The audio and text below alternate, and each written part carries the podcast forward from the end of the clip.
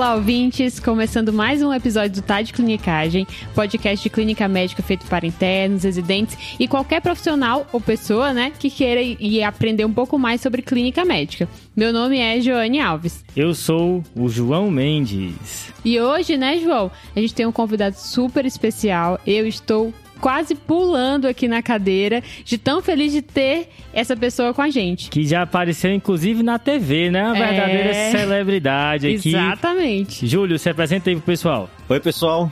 É um prazer estar aqui falando com vocês. Eu sou o Júlio, eu sou clínico geral, já sou formado há mais de 20 anos. Olha só, hein? Quem conhece minha fotinho sabe que não parece, mas já faz esse tempo. Eu trabalho no Sol das Clínicas, mais com residentes, eu sou professor. É, Todo mundo sim. fala que professor, mas eu sou orientador dos residentes. E tem um prazer enorme estar aqui com vocês, atender o convite da Joane, que trabalhou comigo há algum tempinho, com o convite do João. Acho que é um prazer e estamos aí para falar desse assunto que é relativamente desconfortável para muitas pessoas, mas que é de extrema importância. Exato, Júlio. A gente fica extremamente contente com a sua presença aqui para falar sobre esse tema que incide sobre os nossos pacientes, né? Você que entrou nesse episódio já sabe aí pelo título que hoje a gente vai falar sobre racismo e sobre saúde da população negra. É um tema cada vez mais evidente, né? A gente vê nas mídias, movimentos sociais. E é claro que a gente precisava falar dele, não só porque a gente quer entrar na crista da onda, é longe disso. Na verdade, a gente quer trazer pontos importantes para essa discussão. E a gente acha que trazer o Júlio aqui vai acrescentar muito nisso. Inclusive o Júlio dá aula sobre esse tema, né? E esse é um dos motivos dele ser o nosso convidado aqui nesse episódio.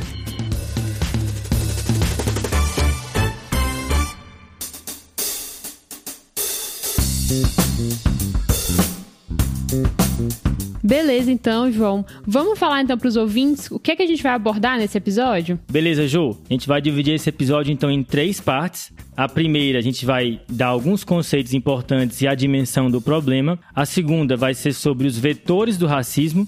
E a terceira, sobre estratégias para diminuir esse problema. A gente quer, pessoal, assim como, os outros, como nos outros episódios do TDC, que você saia desse episódio com a estrutura para abordar de maneira sistemática esse problema, identificar e tentar minimizá-lo aí na sua prática diária, beleza? Boa. Antes de começar esse episódio, né, é, a gente teve algumas conversas para estruturar o roteiro e tudo. E conversando com o Júlio antes, e- ele já me trouxe um conceito novo, eu lembro a primeira vez que a gente conversou, que é a diferença do negro e preto, né? Esse conceito aí, até uma coisa que o IBGE traz pra gente. Como é que é isso, hein, Júlio? É, é, esse conceito é um conceito que tem até bastante discussão na mídia, ah, na literatura, mas é importante a gente entender o que é negro, o que é preto e o que é pardo. Tá. Quando eu falo de negros, Uhum. pelo IBGE é a junção de pretos ou pardos. Ok. No IBGE eu classifico as raças em cinco: pretos, pardos, brancos, amarelos e indígenas. Uhum. Quando eu junto pretos e pardos, eu estou falando de negros. Então, Beleza. sempre que eu falar de negros, são pretos e pardos. Tá. É importante eu frisar,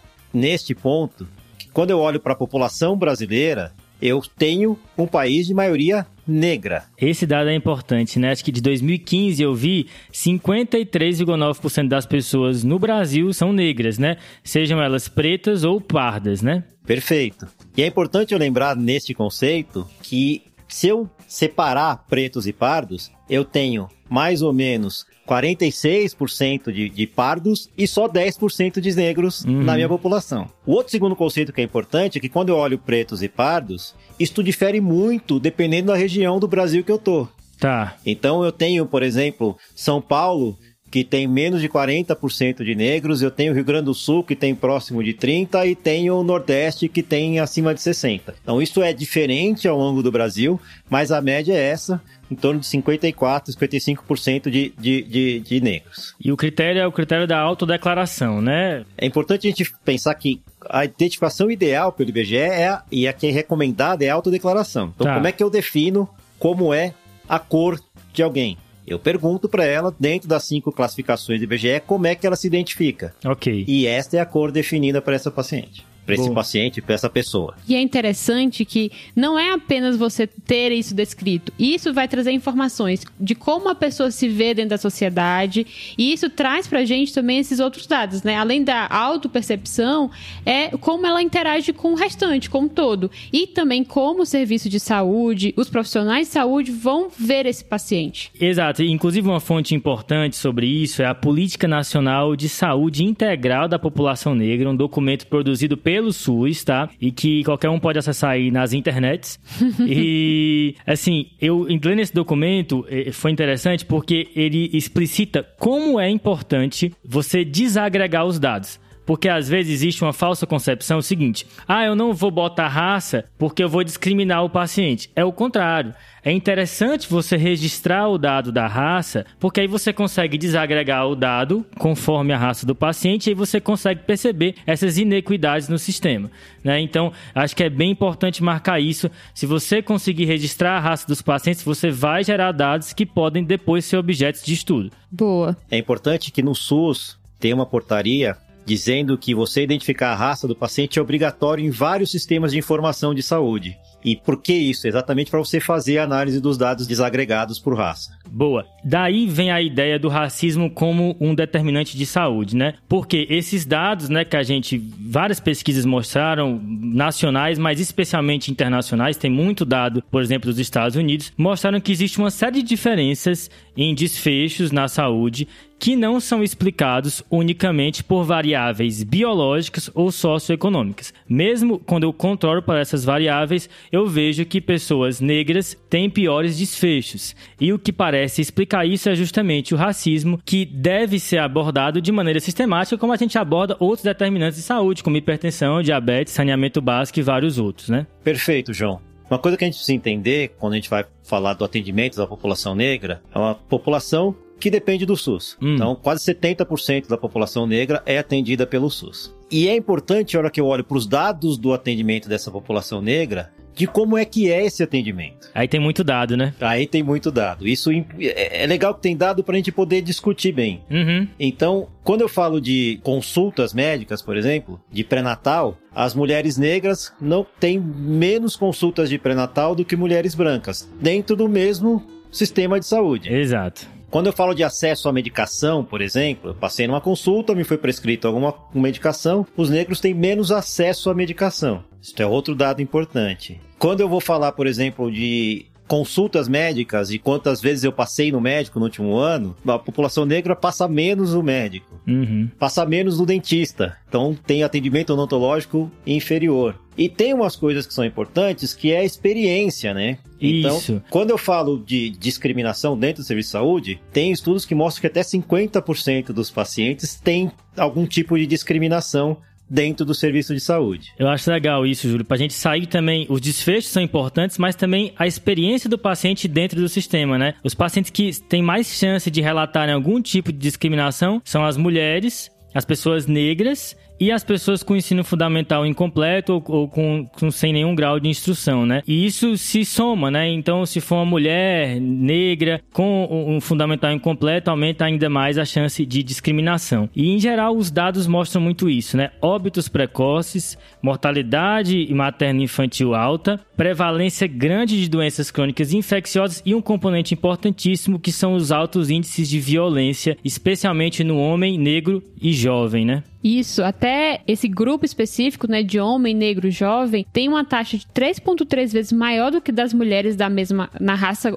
cor branca, 2.8 vezes na em relação à indígena e 6.3 vezes em relação à população negra. De chance de, de, de óbito violento, né? Causas externas. A cada 23 minutos, um jovem negro morre de morte violenta. É. Se a gente pensar que isso não é um problema de saúde, a gente está fechando os olhos para um problema que é, sim, também, além do problema social, um problema de saúde. Exato. De invalidez, de óbito, de famílias desestruturadas. E, e o impacto de tudo isso no paciente e em todo mundo que está em volta. Pois é, o problema realmente é muito grande, né? E, e, eu nem sei se a gente tem a percepção de quão grande ele é, né, Júlio? Acho que ao longo do podcast a gente vai entender o porquê. Hum. Mas tem uma, uma pesquisa da, da Oxfam junto com o IBGE que ele faz três perguntas que são importantes e que eu quero que vocês que tem que estar tá ouvindo pensem um pouco na resposta, que é: se você acha que a cor da pele influencia para contratação uhum. de empregados para empresas, a cor da pele influencia numa abordagem policial? Uhum. A cor da pele influencia em como a justiça julga as pessoas? Se você achar que essa resposta é sim, você precisa entender o porquê. Nessa pesquisa do, do, do Oxfam, uhum. 75% pelo menos das pessoas responderam sim para as três perguntas. Tá. E a pergunta que eu faço é: por que, que a gente acha que a gente é médico e a gente é melhor que o policial, é melhor que o profissional do RH, é melhor que o juiz? Existem, inclusive, evidências, Júlio, nesse sentido, de que os vieses que a população que não é profissional de saúde tem, também existe nos profissionais de saúde, né? Porque eh, acho que existe às vezes uma falsa percepção, falsa crença de que ah, virou profissional de saúde e vai deixar isso tudo de fora. Mas não, a gente traz conosco todos esses vieses que a gente acaba eh, sendo ensinado, né, pela cultura vigente. Para entender isso, João, eu preciso conceituar um pouquinho o que é preconceito, o que é discriminação, o que é racismo e como isso se apresenta pra gente. Tá. Excelente. Então, assim, quando eu falo de preconceito, imagina que você tá numa situação desconhecida, ou uhum. uma situação que você já viveu antes. Como é que eu me relaciono com essa situação? com todas as experiências que eu tive anteriormente. Se eu vejo uma barbatana na, no mar, eu vou sair correndo. Não Exatamente. vou ficar pensando se é um golfinho ou se é um tubarão, né? Isto é um preconceito. Uhum. E este preconceito, ele é ou de experiências que eu tive, mas ele é muito maior de experiências que o mundo me dá. Tá. Eu nunca vi uma barbatana no mar. exatamente, exatamente. Você nunca viu uma barbatana no mar. Talvez você esteja num lugar que é um lugar onde só tem golfinho, uhum. que nunca apareceu um tubarão. Uhum. Você vai achar que é um tubarão. Por quê? Porque o Fui mundo ensinado. colocou isso na sua cabeça. Uhum. Então, quando eu me relaciono com o mundo, eu ter preconceitos é ok.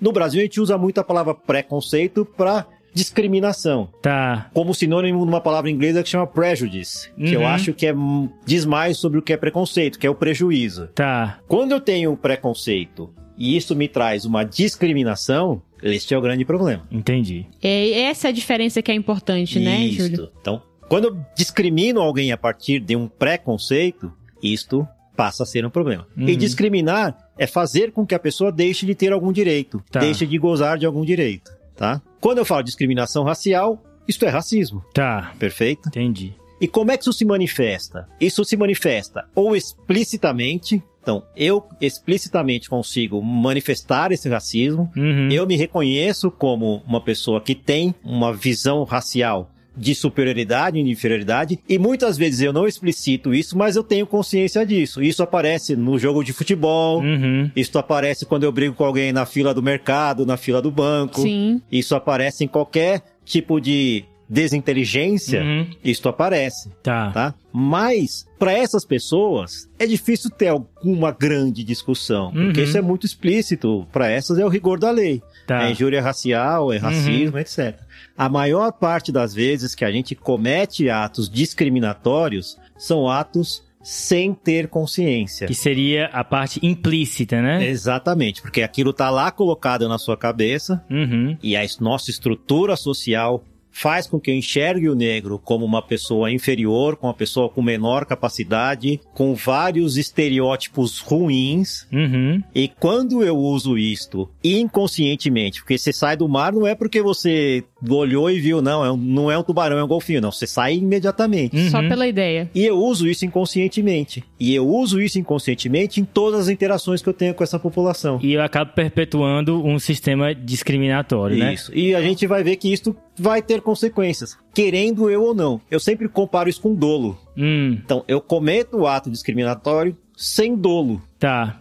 Mas, Mas isso tá tem lá. culpa. Eu Isso. preciso pensar nisso. Boa, Júlio. Então, acho que só para ficar claro pro nosso ouvinte, né? Existe, então, esse racismo explícito, que é aquela pessoa que se declara racista, né? Que hoje em dia é a menor parte do componente do racismo, né? Até pela questão das leis e tudo mais. E o racismo implícito, que é aquele que acontece de maneira inconsciente e que muitas vezes a gente perpetua, né? E a literatura traz que esse racismo implícito ele é a maior parte da carga de racismo hoje em dia, né? E existe uma falsa percepção de que se não existe racismo explícito, esse problema não existe. Quando esse racismo que ocorre debaixo do pano, sem que a gente perceba, na verdade é o que vem com a maior carga do problema, né? É interessante, João, quando a gente fala desse racismo implícito, que é interessante como eu enxergo esse racismo no outro e não enxergo em mim. Hum, Então tem uma revista que chama Poder Econômico que fez uma, uma, uma pesquisa e que ele perguntava se você acha que existe racismo no Brasil. E oito em cada dez pessoas que respondia sim. Tá. Existe racismo no Brasil. E ela perguntava para essa pessoa: Você é racista? E Sim. ela respondia. Três em cada dez pessoas respondiam que sim. Uhum. Esta conta não fecha. Então, esse racismo implícito é mais fácil enxergar no outro do que enxergar em mim. Sim, sim. Só porque você não concorda com o racismo não quer dizer que você não perpetue ele de maneira inconsciente, né? Então, eu acho que é isso linka um pouco, né, com a segunda parte aqui da nossa discussão de hoje, que é essa questão dos vetores do racismo, né, Ju? Isso. Então, tem como a gente pensar quais são esses principais vetores, porque a partir deles nós vamos pensar também em como a gente vai mitigar esse problema, certo? Hum, quais são então? Os três principais são o próprio paciente, por mais né, estranho que pareça, Uhum, os profissionais de saúde ok. e a estrutura, o nosso meio. Que é o racismo estrutural, né? Exatamente. Então, começando pelo primeiro, que é o paciente, tem alguns dados brasileiros, inclusive, que falam que os pacientes negros, no caso, a uma paciente negra, ela tem uma percepção de que ela merece menos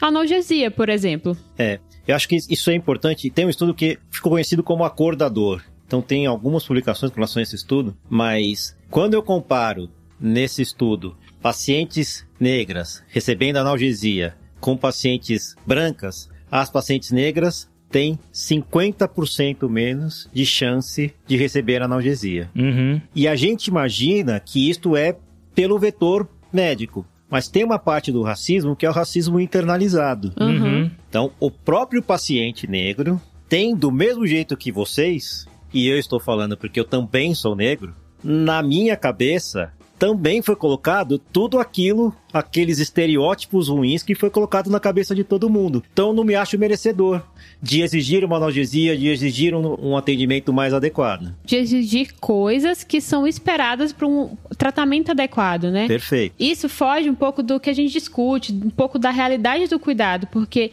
é tão implícito que a gente não chegou, eu pelo menos até ler mais sobre, não tinha chegado a pensar que eu poderia praticar isso de- dessa maneira, né, sem perceber. Isso é muito curioso, porque a gente tem que ser ativo e procurar o problema, porque são tantas barreiras que elas não estão só no profissional, né? Então perceber que o próprio paciente ele mesmo constrói barreiras, né? E que você como profissional de saúde tem que procurar transpô-las, né? É interessantíssimo. Então é bem importante marcar esse vetor que é o próprio paciente tendo preconceito com ele mesmo, né? Para quem quer entender o que é racismo internalizado, que é esse do paciente que acha que merece menos, tem um que chama teste da boneca Hum. de Kenneth Clark. Só colocar aí nas mídias, como você disse, coloca lá no, no- no- na procura, coloca teste da boneca e assista o que é um teste da boneca, que você vai entender o que é um racismo internalizado. É, é excelente esse vídeo. O segundo vetor somos nós, profissionais de saúde. Uhum. E dentro desse vetor, acho que o principal ponto é falar do viés implícito. O que seria, Ju? O viés implícito é definido como é, oferecer esse cuidado de saúde diferente para um grupo racial. Mesmo sem perceber isso, né? Isso, porque ele é implícito, ou seja, eu não percebo que eu estou fazendo isso, mas a partir do meu julgamento eu acabo fazendo. É como se eu perpetuasse estereótipos, né? Exato. Mesmo de maneira inconsciente. Isso. E essa é uma variável que é super estudada em ciências sociais, né? Existe viés implícito para várias coisas, para discriminação religiosa, machismo, racismo e várias outras, né? E essa é uma variável importante porque ela pode ser medida. Tem vários testes, inclusive a gente vai linkar nas referências desse podcast um teste de viés implícito para você fazer em casa. E esse teste foi utilizado no primeiro trabalho que estudou especificamente o impacto do viés implícito no cuidado. Hum. E é um trabalho de 2007 que viu o viés implícito na predição de da decisão de trombólise ou não pela raça, branco ou preto. Hum, Qual foi o resultado principal desse estudo? Ele encontrou que quanto maior essa pontuação no teste de associação implícita, maior foi o fato de não trombolizar esses pacientes, paciente negro, e foi acho que o primeiro trabalho que trouxe esse fato como definidor de um cuidado em saúde. Uhum. Por isso ele é tão importante, por isso essa discussão tornou ainda mais sentido, né? Foi tão, tão mais impulsionada. Esse trabalho vai estar linkado aqui nas referências, né? E marcando, pessoal, o viés implícito, ele mostra a tendência que você tem de preferir um grupo a outro, né? Então, nesse estudo, como a Jo bem mencionou, quanto maior é a força de preferência por pacientes brancos, menor seria a chance de trombolizar um paciente negro se você o atendesse, né? E como a Jo falou, foi o primeiro estudo que mostrou isso de maneira mais clara, né? Mostrando que esse realmente é um problema que a gente tem que refletir sobre, né? É, e eu acho que como a gente está falando aqui para internos, residentes também, uhum. que é uma grande audiência do podcast, uhum. é importante ver que isto também está dentro de momentos educacionais. Sim. Então, tem o trabalho do JAMA de 2011 que consegue demonstrar que se eu tenho um viés implícito com relação à raça, eu trato o paciente diferente em simulação, hum. em situações simuladas. E eu tenho um trabalho recente, de 2020, do Medical Science Education, que ele coloca que ouvir comentários negativos raciais dentro do seu meio, então do seu professor, do seu colega, etc., aumentam o viés implícito. Quando eu vou medir o viés implícito, isso aumenta o viés implícito. Reforçado, né? Reforçado. Então, já é uma coisa que a gente imagina que é um problema, e a hora que eu lido com isso no meu dia a dia, eu trato diferente, e se eu tenho esse estereótipo reforçado durante o meu dia a dia, eu também aprendo esse estereótipo. Isso é preocupante. Tem um outro estudo, que é um estudo de 2012, que ele também utilizou esse mesmo teste, voltado mais para a atenção básica, e para tentar também entender se essa correlação existia nesse, nessa outra população. Hum. E o que, que eles viram? Os médicos, né, que tinham um teste de associação implícita também mais favorável para a população branca foram os que classificaram a população negra com a pior via de comunicação, aqueles também que tinham maior dificuldade de entender o que era falado, né? Então, a comunicação tinha prejuízo e eles indiretamente entendiam e compreendiam que era esse o fator principal, né? A cor. Então, acho que a moral da história aqui, né, Ju, é que você profissional de saúde que está ouvindo, por mais que você não seja explicitamente racista, faça o teste de, de associação implícita. Provavelmente vai dar com a associação. O meu deu, certo? Já, já, eu fiz antes desse podcast. O meu deu com a associação. Mais uma vez, é uma coisa implícita. Você mesmo sem querer, é, é você é associado a isso. Inclusive, quando eu, eu fui fazendo o teste, quem for fazer vai ver. Você vai vendo que o teste vai querendo te mostrar realmente como você acaba tendo esse, esse, tipo de estereótipo na cabeça. Tem vários questionamentos com relação ao teste, mas assim, não existe um padrão ouro, mas é o que a gente tem, né? E o que esses estudos todos demonstraram é isso, que esse viés implícito ele existe, mesmo você não querendo, e que ele impacta em como você oferta o cuidado dos seus pacientes, né? Isso. O terceiro vetor que a gente precisa falar é a estrutura do serviço de saúde, que seria o racismo estrutural. Tá, essa é a palavra que de vez em quando a gente ouve por aí que eu queria até ter conhecido mais cedo, né? E é importante entender ah, o impacto disso porque vai além do que a gente já comentou. Então já tem a primeira barreira que é o paciente, a segunda que é o profissional de saúde e aí chega numa terceira que é importante para a gente pensar para pensar em como mitigar esse problema. Racismo estrutural, eu sempre falo que é um. Você pensar no racismo estrutural, eu preciso entender de como foi estruturada a nossa sociedade no Brasil. Boa. A nossa sociedade foi estruturada por séculos de escravidão e um século e pouquinho de não escravidão. Acho que esse é o primeiro ponto. Então, quando eu penso em racismo estrutural, eu preciso entender que o racismo estrutural ele é um elemento que integra a minha sociedade uhum. desde o início. Tá. É o racismo se expressando em estruturas sociais, né? É. A gente tem quase quatro séculos de escravidão e um século e meio de não escravidão. E esse racismo estrutural, a gente fala dele como se ele fosse um vetor patológico que pegou a minha sociedade linda e maravilhosa uhum. e transformou a sociedade numa sociedade racista. Não, ela é racista desde, desde o início. início. E isto impacta em toda a minha organização social econômica, política, as relações pessoais, jurídicas, familiares. E é importante entender que isso não é um fenômeno patológico. O que eu preciso entender é que eu preciso consertar essa sociedade que foi construída de uma maneira baseada nessa estrutura de racismo. Isso, então, dando exemplos de como esse racismo estrutural se manifesta, né?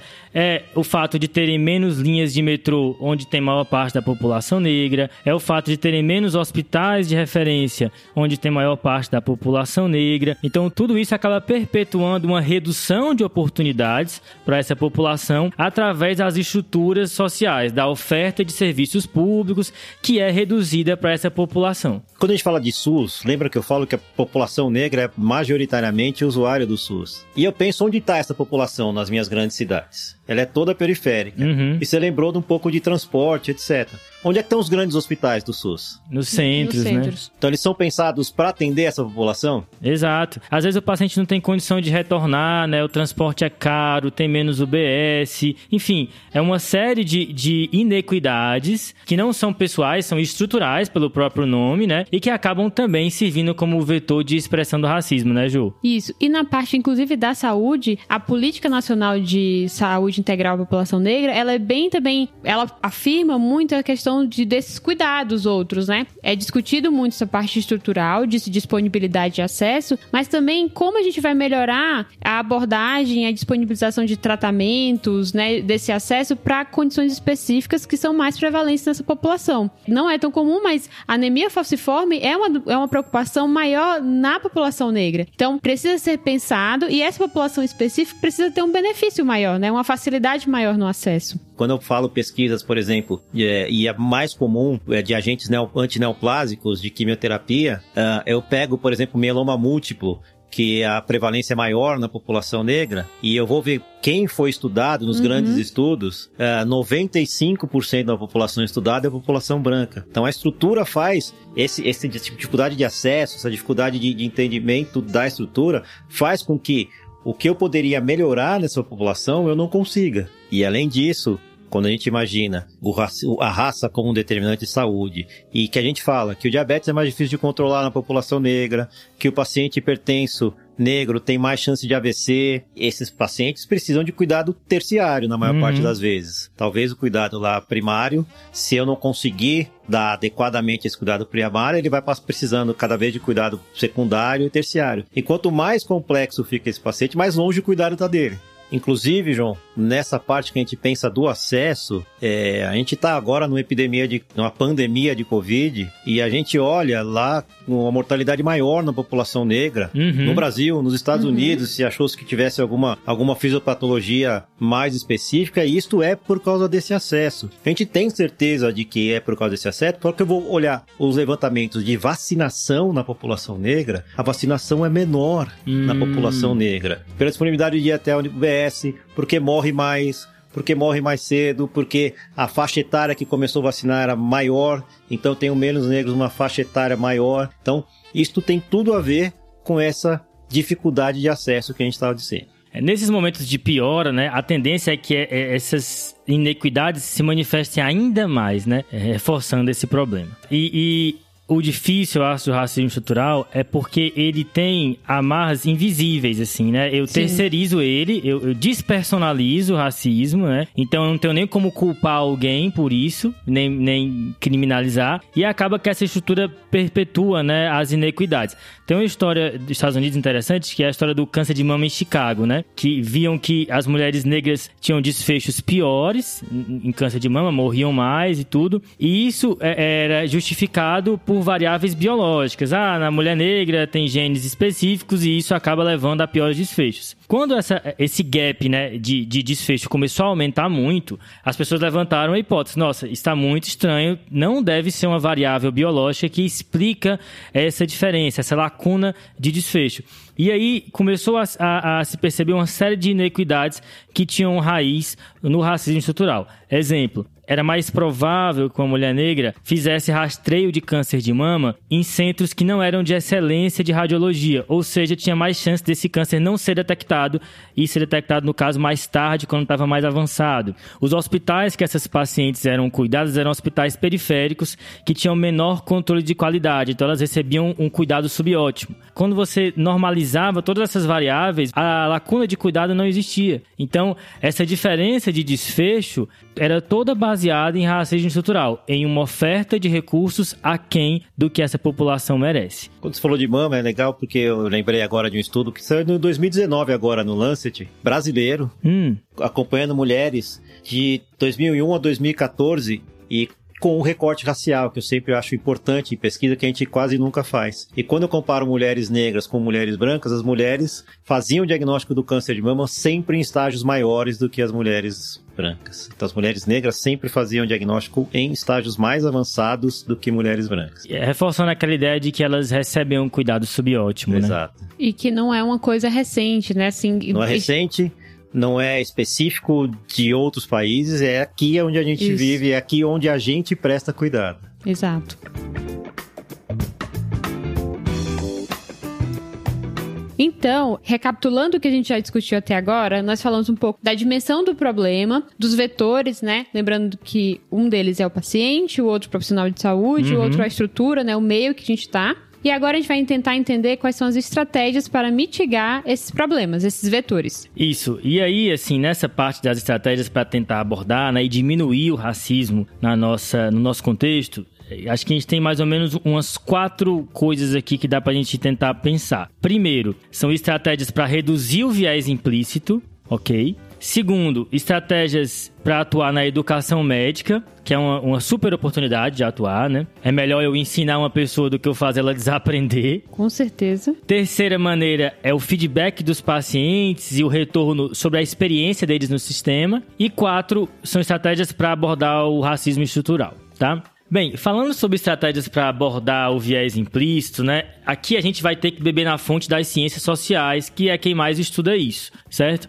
E aí tem um trabalho que testou uma estratégia para reduzir o viés implícito. Como é que era esse estudo? Eles faziam um teste de associação implícita no começo e aí conseguiam medir isso. Implementavam a estratégia em 12 semanas e ao final do estudo repetiam o teste de associação implícita para ver se diminuiu ou não. A intervenção envolvia cinco coisas, certo? Primeiro, reposicionamento do estereótipo, que é você reconhecer os seus estereótipos, né, e tentar mudar. Segundo, é projetar imagens contra-estereotípicas. É você lembrar de interações com aquele grupo que você tem um viés implícito negativo, lembrar de interações boas que tentem reverter esse estereótipo. Terceiro é a individualização, é buscar julgamentos que se baseiem em características individuais e não em características grupais. Tá. Certo? A quarta seria a perspectiva, né? É você tentar se colocar no local daquela pessoa que é do grupo que você tem um viés negativo e tentar enxergar o mundo pelos olhos dela, né? Sofrendo o que ela sofreu. E a quinta é você aumentar as oportunidades de contato é aumentar as interações positivas com aquele grupo que você tem um viés implícito negativo, porque isso é, é, tem várias evidências que sugerem que isso é capaz de reduzir o viés implícito. E o que esse estudo mostrou foi que depois de 12 semanas dessas cinco intervenções, as pessoas acabaram tendo seu viés implícito reduzido, certo? Então reduziu toda aquela que a gente já mencionou e como você citou, Jô, que está associado com ofertar um cuidado subótimos para os pacientes, né? Tá. Então acho que é, é tentar fazer coisas desse desse tipo e tentar implementar isso em nós mesmos e no nosso ambiente de trabalho seria uma, uma primeira estratégia para mitigar o problema. Lembrando que, para eu tentar mudar esse comportamento, né, que acontece sem que eu perceba, eu tenho que primeiro querer mudar. Tá. Segundo, eu tenho que procurar os meus estereótipos, que, mais uma vez, não é só racismo, isso envolve estereótipos com religião, estereótipos com, com sexo e uma série de outras coisas. E eu tenho que ter tempo para praticar essas técnicas que eu falei. Tá. Eu, eu sempre gosto de falar, João, para facilitar um pouquinho, é o que é inconsciente, para eu ter noção do que eu estou fazendo, eu preciso transformar em consciente. Uhum. É isso, esse reposicionamento desse, do estereótipo, é um pouco isso. Se eu tenho um viés inconsciente, traz ele para o consciente e vê se eu quero ser assim mesmo. Uhum. E se eu não quero ser assim mesmo, e é através desta convivência, dessas, dessas estratégias que eu vou conseguir mudar o jeito que eu quero ser. Tem estudo mostrando que médicos com menor viés implícito são melhores profissionais, são avaliados como melhores profissionais. Então isso é extremamente importante, inclusive se você quer ser um melhor profissional. Boa. Uma segunda maneira, então, de mitigar o problema é a educação médica. O que eu queria marcar aqui, né, e acho que a gente participa de educação médica o tempo inteiro, né, é que é uma janela de oportunidade o estudante de medicina, o residente, né? Porque é um momento em que a pessoa está inclinada a aprender. É diferente de eu pegar um profissional na prática, que é mais difícil eu fazer desaprender uma coisa, né? Então, é interessante você implementar essas estratégias que eu falei, dentro da, do currículo da faculdade, uhum. dar exemplos contra estereotípicos, né? E aqui entra um tipo de aprendizado que é muito falado, que é o role model, né? É Sim. É você ter um modelo que você se inspira. E é importante ter modelos negros, né? Médicos negros que os estudantes possam se inspirar, porque isso é uma maneira de reverter o racismo é, de maneira implícita também. Sim. Você implicitamente está desaprendendo o racismo que você foi ensinado, certo? João, nesse ponto eu queria comentar algumas coisas que quando você vai, por exemplo, para as diretrizes curriculares nacionais, quando você vai para as competências da residência, e eu participei, já fui coordenador da residência de clínica médica do, do Hospital das Clínicas, uhum. não tem um assunto especificamente falando sobre racismo. Tem sobre falar uhum. sobre empatia, sobre respeitar as características socioculturais, religiosas dos uhum. pacientes, mas existe uma dificuldade de abordar o racismo especificamente como racismo,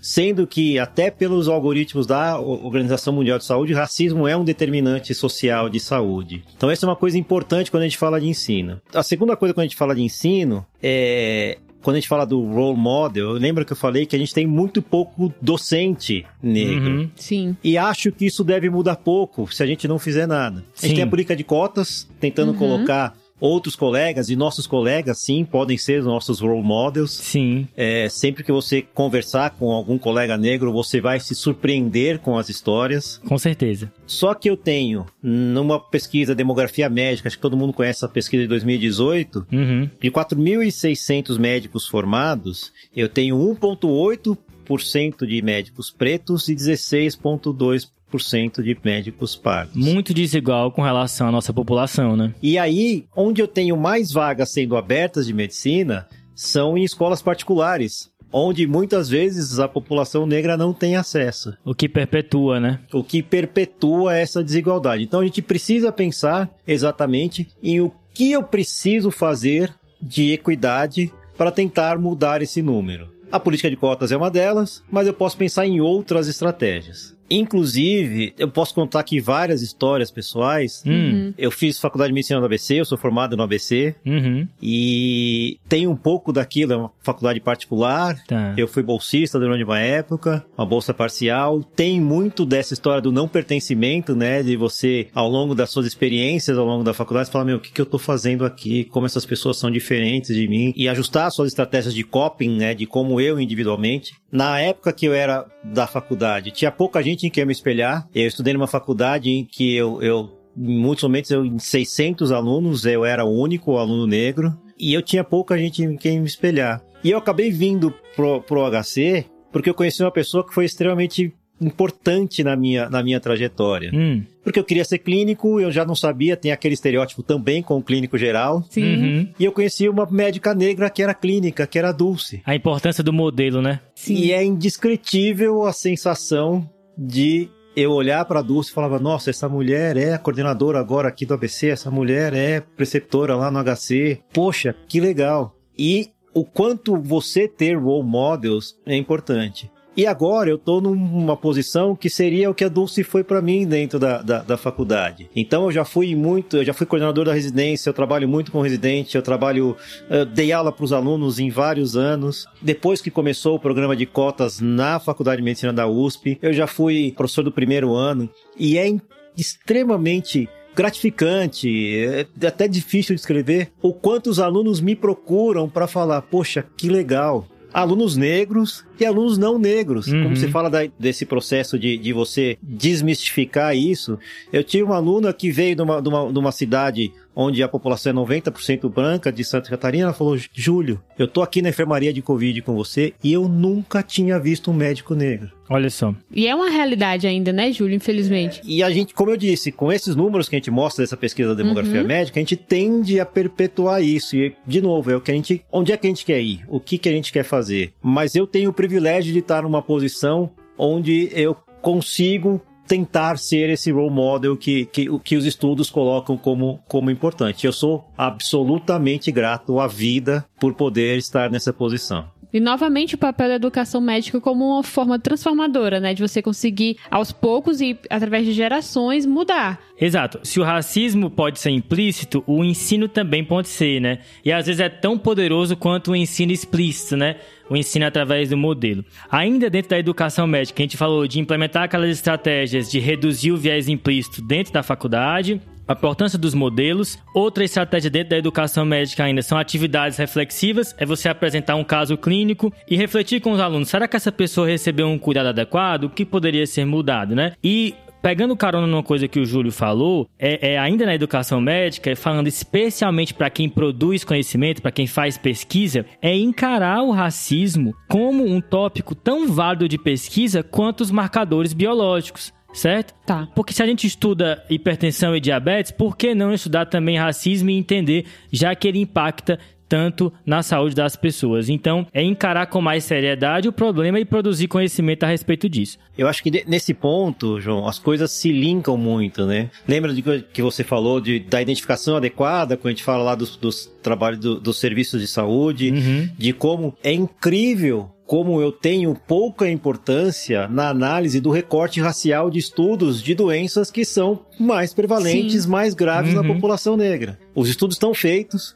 o dado de raça, às vezes ele tá bem, bem adequado, às vezes não, mas o recorte racial desses dados, ele é muito pouco explorado. Isso. Então, por exemplo, eu participei de dois estudos publicados agora nesse no final do ano, agora nem lembro mais se foi ano passado, se foi esse ano, mas tanto faz. Hum. Um é com pacientes diabéticos no nosso ambulatório de, de, de clínica médica, e eu olho para o meu ambulatório e eu pego como eles foram identificados no, no, no setor de registro deles. Hum. E o nosso ambulatório tem 80% de pacientes brancos e 20% de pacientes pretos. É uma coisa errada, né? Sim. Não condiz com a nossa realidade. Eu olho no, no corredor e eu falo, gente do céu, aqui, mesmo se tiver certo, o cara não chega na atenção terciária. Sim, sim. Aí eu vou falar, uhum. não, isso aqui é viés, não sei o quê, pacientes novos chegaram no Covid, acho que vai ser melhor. Uhum. Covid. O estudo que a gente publicou também no, no, no Jornal Internacional de Doenças Infecciosas. 70% de pacientes brancos, 20% de pacientes negros. Olha só. Eles nem chegam, né? É, então, ou ele não chega, ou eu não dou importância para essa identificação de raça no momento Exato. que eu faço isso. E isso determina política pública, isso determina uh, resultado de estudo. Alocação de recurso. Alocação de recurso. Então, isso acaba se linkando tudo quando eu falo das pesquisas. E eu não incluo o paciente negro na pesquisa porque ele não chega na atenção terciária, que é geralmente onde as pesquisas são feitas, ou porque eu não olho o recorte racial dessa pesquisa.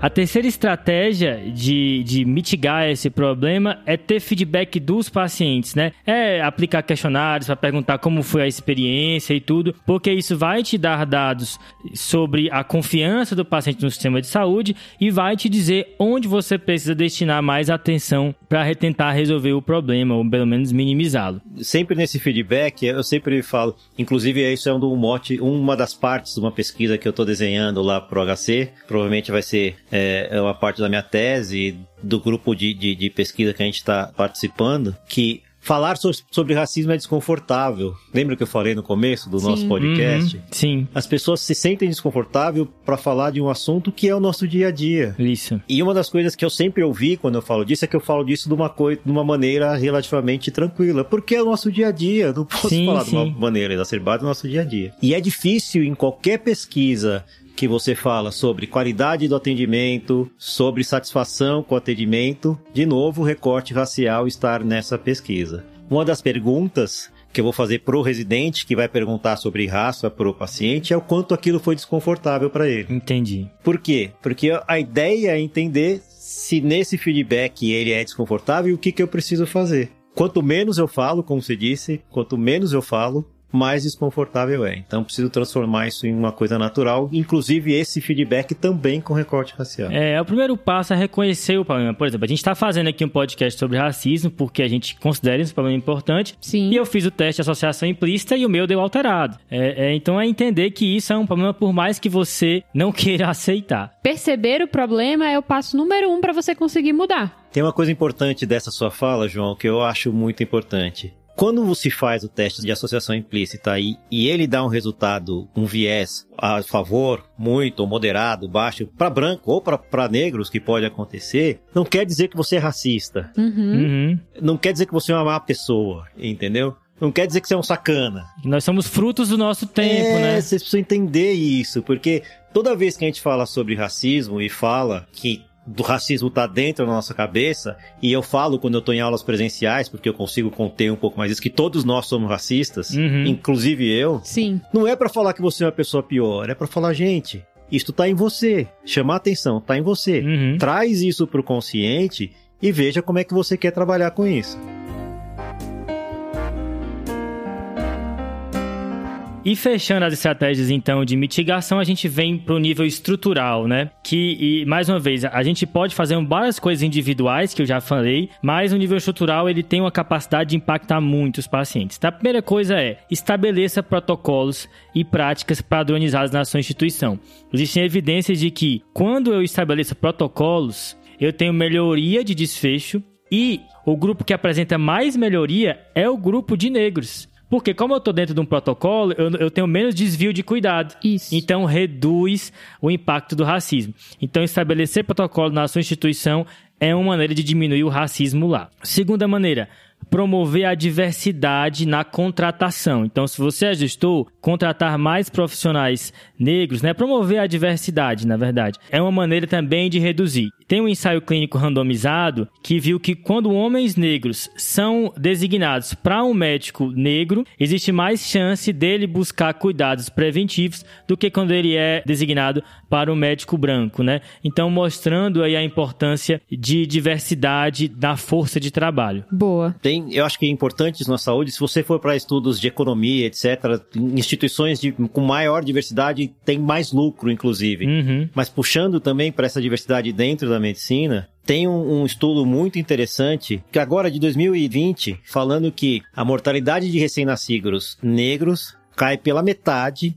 quando eles são atendidos por médicos negros. Uhum. É, Isso é estudo assustador. americano. É assustador, mas não é tão surpreendente. A outra coisa que eu queria falar com relação à contratação, a gente tem, e eu lembro muito da, da fala de uma CEO do Nubank, Uhum. ela estava dando uma entrevista sobre aumentar a diversidade, etc. E aí perguntaram para ela, "Ó, mas seu sarrafo não é muito alto, etc, para contratação, a gente tem dificuldade de, de achar profissionais negros com esta formação. E ela falou, ah, mas eu não vou diminuir o nível da minha instituição. Hum. Então é um pouco de entender qual que é o potencial desta pessoa quando você Sim. pensa em diversidade. Uhum. E eu sempre lembro, eu sou o que eu sou hoje porque alguém olhou para o meu potencial e falou: olha, esse cara tem potencial. E a hora que a oportunidade foi dada, eu atingi o máximo potencial. Não sei se o máximo, mas eu consegui atingir Uhum. grandes coisas a partir desse potencial. Então, nessa diversidade, na hora de eu falo de contratação, é importante eu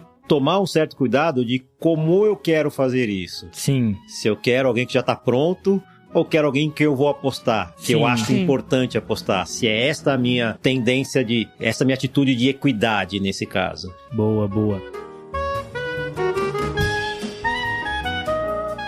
Vamos recapitular então, né? Bora. Primeiro a gente dimensionou o problema e deu alguns conceitos pro pessoal que tá em casa. Boa parte dos dados que a gente citou vão estar nos estudos aqui nas referências. Em seguida a gente falou sobre os vetores de racismo, né, Ju? Isso. Lembrando novamente os profissionais de saúde, próprio paciente e a estrutura. Beleza? E a gente terminou com as intervenções para reduzir esse problema, que envolvem estratégias para reduzir o viés implícito, educação médica, retorno dos pacientes, feedback dos pacientes e estratégias no nível estrutural. Fechou, Boa. pessoal? Fechou? Perfeito. Boa! Júlio, prazer muito grande contar com você nesse podcast, viu? Não, acho que é realização assim de um desejo já antigo ter você aqui falando sobre isso. Eu acho que sempre acrescenta, você sempre traz dados importantes e novamente, né? A gente falou muito de exemplos, de modelos e eu posso falar com todas as palavras, com toda certeza que você é um grande exemplo para mim, né? Aí falando pessoalmente, para as pessoas que você convive, para os preceptores, para os residentes do HC, e eu espero que isso se torne também um modelo para as pessoas que estão tendo essa possibilidade de ouvi-lo. Bom, eu agradeço demais o carinho que vocês receberam. É sempre importante falar disso. É difícil falar disso. Uhum. Não é todo mundo que se dispõe a falar disso. Lembra, eu, só, eu tenho mais de 20 anos de formado e eu só falo disso há algum tempo. Talvez eu precisasse primeiro provar o meu valor para depois falar disso. É, uma das preocupações é que eu quero ser conhecido como Julinho do HC, o Julinho da Clínica Médica, por quem eu sou, por quem eu sou como médico, por quem eu sou como orientador, como, como alguém que pode ser é, um orientador de alunos, de residentes, é, e menos por falar disso, apesar de achar que isso é extremamente importante é, e de isto ter dado uma guinada um pouco nos meus objetivos, tanto profissionais quanto de vida, principalmente. Por que, que eu estou dizendo isso? Porque a gente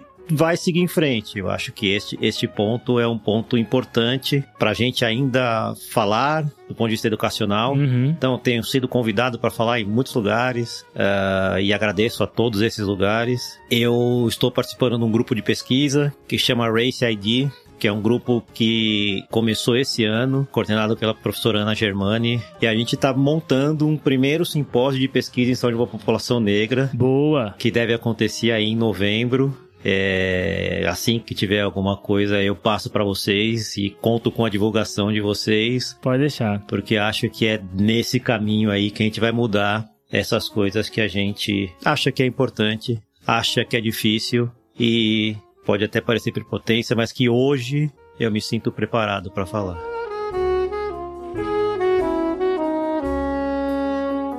Foi muito bom fazer esse podcast, um desejo antigo nosso, né? Uhum. Aprendi muito fazendo, aprendi muito. a sistematizar a minha abordagem do racismo. E agora é hora do desafio, né? Sim. Vamos ver a resposta do desafio da semana passada.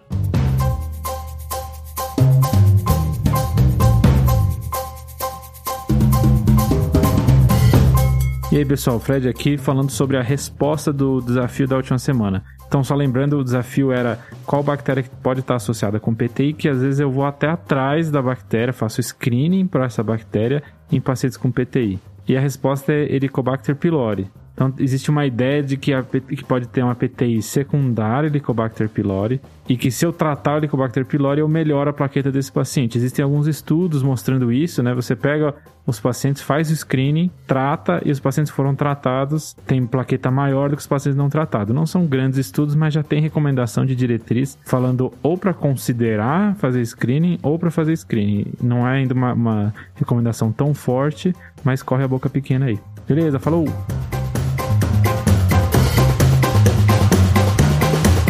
Chegou a hora mais esperada do desafio, né? Dar os salves para quem acertou.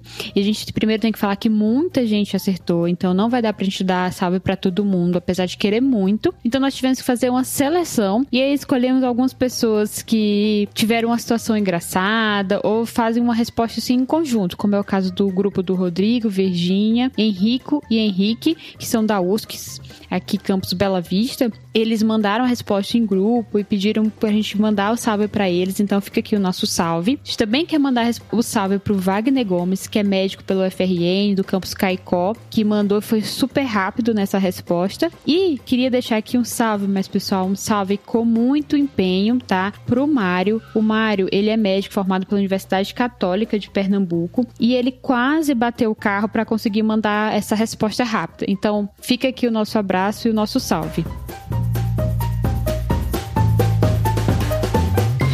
Beleza. E o desafio dessa semana vai ser um desafio diferente. Sim. Aqui na descrição do podcast vai estar o link do teste associação implícita, é um link em inglês, né? Tem essa barreira aí. E a gente quer que vocês façam o teste e contem pra gente o que que deu, né? O resultado muitas vezes é surpreendente. E, Júlio, seguindo uma tradição aqui do Tarde de Clinicagem, o convidado tem o poder de mandar o salve. E aí, Isso. mande o seu salve aí. Que legal. É, surpresa esse salve pra mim, não sabia. Dá pra fazer igual, um- lembra o Maguila, lutador de boxe, fazer um monte de salve. Eu acho que eu vou começar na parte profissional mesmo. Então, eu acho que a Dulce, doutora Dulce Pereira de Brito, Boa. é o meu role model. Uhum. É, acho que eu não posso deixar de lembrá-la. É, acho que a todo o serviço de clínica geral, e o serviço de clínica geral me traz uma sensação que não é em todo lugar que eu sinto, que quando eu entro no serviço de clínica geral, eu sou o Julinho. Uhum. Eu não sei se eu sou homem, se eu sou mulher, se eu sou gordo, magro, se eu sou alto, baixo, ou se eu sou preto ou branco. Eu sou o Julinho. Boa. E quando eu entro no serviço, eu só preciso ser o Julinho. Isto é muito importante para quem pertence a uma minoria. Uhum. E acho que o professor Milton, o professor Milton Arruda Martins, representa o serviço de clínica geral como um todo. Ainda do ponto de vista profissional, preciso agradecer o grupo de pesquisa, o Race ID. Uhum. Então, a coordenação da professora Ana Germani, Marília, minha querida, Grande Marília. Grande. os alunos, eh, Rafael, Larissa, Mariana, Ian. Vocês vão ver o que esses moleques são impressionantes, a capacidade desses meninos. É, não tenho o que comentar. Boa, pessoal. Vai sair muita coisa boa disso aí. E aí, pensar na família, né? Eu acho que começar de baixo pra cima. Minhas filhas, meus bebês.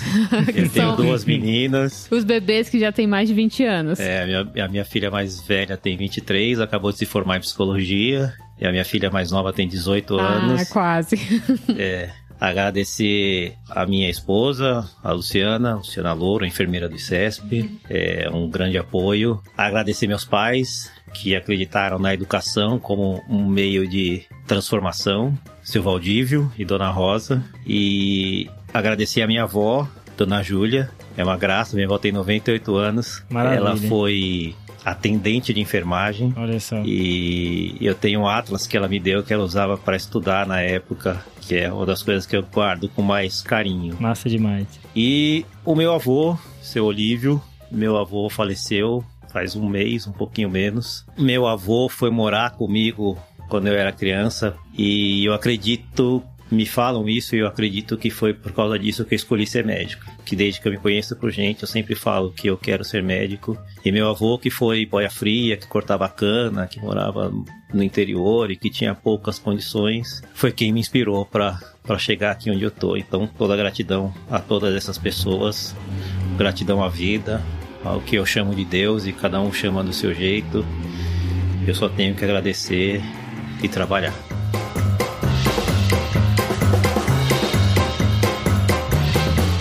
Bonito, prof. Muito obrigada. Muito bonito, Júlio. A gente que agradece a sua presença aqui, enriquecendo o podcast e difundindo aí, sendo modelo e espalhando conhecimento aí para todo mundo. Para você, ouvinte, não esquece de seguir nas redes sociais, arroba clinicagem no Instagram, no Twitter e também temos um canal no YouTube, né, Ju? Isso, o canal tem vídeos agora às terças, quintas e domingos. E não esqueçam de olhar o nosso site, que foi preparado com muito carinho pelo Cauê. E vocês sabem, né? Tem aquele qualidade Cauê, que só quem conhece sabe. O Michelangelo do TDC. É isso aí, pessoal. Valeu? Valeu, salve, pessoal! Valeu, Tchau, gente. falou, falou, Obrigado. falou, valeu, valeu.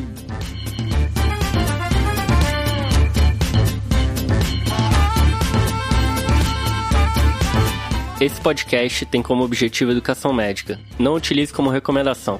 Para isso, procure o seu médico.